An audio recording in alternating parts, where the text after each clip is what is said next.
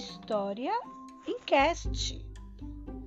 História para crianças de 0 a 100. Quer escutar? Então vem!